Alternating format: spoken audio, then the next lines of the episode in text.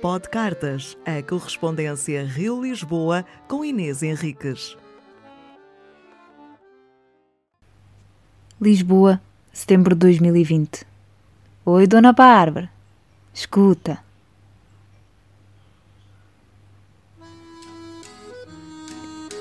É isso aí, garota.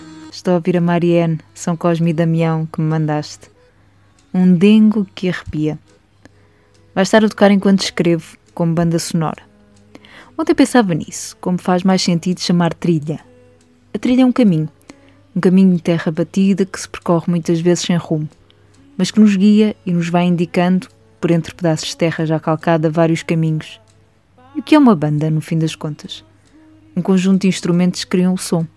Não é mau, só que eu prefiro trilha. Dá-me uma sensação de peregrinação e de encontro. A pandemia fez das suas até com as jacas, menina.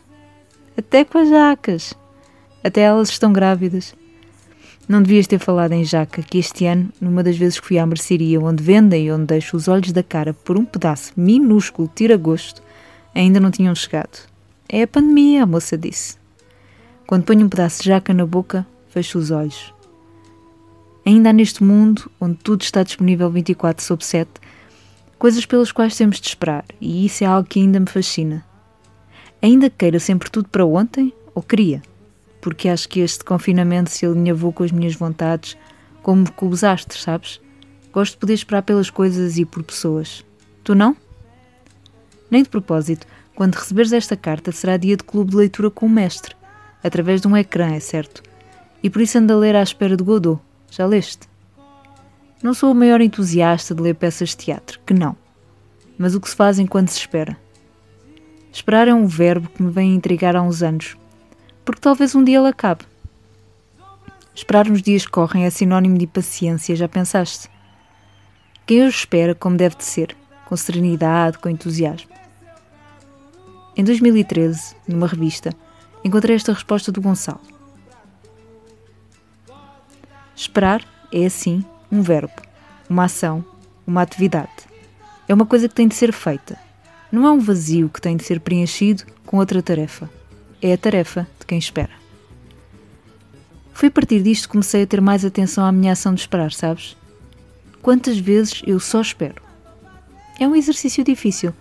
Uma vez lembrei o Gonçalo desta frase que tinha dito, mas aquele cérebro tem tanto movimento, produz tanto, que ele nem se lembrava. Mas é dele. É o amor, tu sabes. Foste uma das pessoas a quem tentei evangelizar. Salve o Senhor, Amém. Estou brincando. Por falar em leitura, mando-te uma coisa que encontrei enquanto lia as crónicas da Clarice e achei curioso.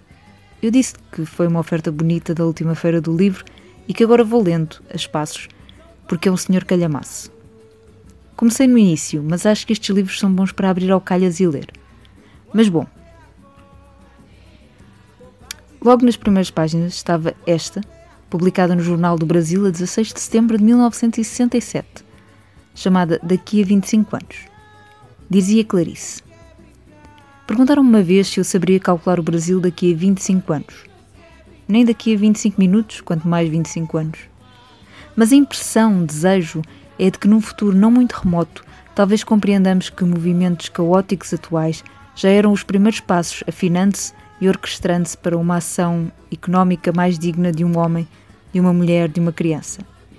E isso porque o povo já tem dado mostras de ter maior maturidade política do que a maioria dos políticos, e a quem um dia terminará liderando os líderes. Daqui a 25 anos, o povo terá falado muito mais.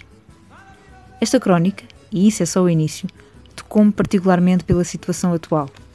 Acho que o mundo, o planeta, vive um estado de purgação da obrigatoriedade do caos para entrar numa nova ordem. Era ingênua a visão dela, Bárbara, ou era o que dava para ver daquele ano? O povo falou, ainda fala. Tu lembras-te onde estava o Brasil 25 anos depois de setembro de 1967? É, minha filha, eu não quero agoirar, mas acho que ainda vamos penar um bocado até o mundo se endireitar. O que eu vou dizer-te é horrível, eu sei.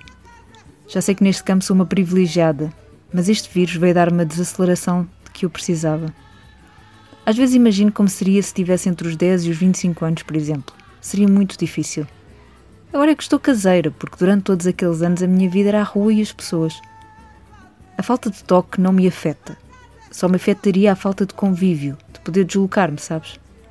Na verdade, foi essa minha loucura pelo outro e pela comunicação constante que me fizeram agora encostar à boxe e ser grata por não ter de andar a mil a hora todos os dias. Isto é não ter respeito por quem sofre, eu sei. Mas cada vez mais tenho dificuldade de me concentrar no mal. O meu foco é sempre o que é que eu posso retirar de bom. Sou a frase de autoajuda, também sei. Para mais o outono chegou, e mesmo sendo eu solar, será sempre setembro o início do meu ano. Por isso para mim não é a altura da muda, ou até é, né? Porque me impulsiona. Este eu quero que seja bem produtivo e estou com um pressentimento que vai ser. Tirar as ideias da gaveta e pô-las a andar. E tu, sem querer, acionaste o gatilho. Olha que legal, né? No final desta carta, vejo o quão difícil é para mim escrever para quem está do outro lado do Atlântico. Assim que começo, o meu cérebro, a voz lá dentro, fala com sotaque. É um baita de um pegajoso sotaque que toma conta de mim e não me larga. Então os meus textos não ficam nem cá, nem aí. Já me disseram de facto quando eu escrevo, escrevo com alguma brasilidade. Mas para mim nem português de Portugal, nem português do Brasil. Ou será brasileiro? E com esta inquirição te deixo. Beijo, beijo, Inês.